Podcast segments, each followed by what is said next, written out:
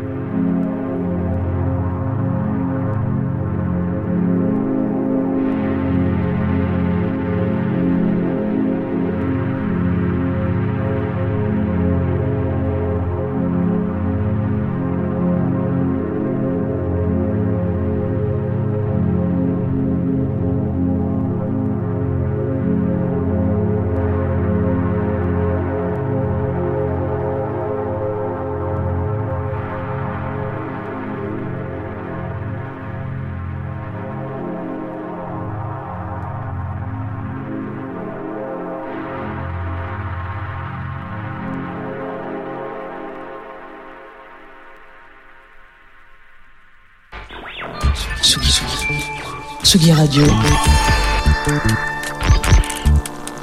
Le mix.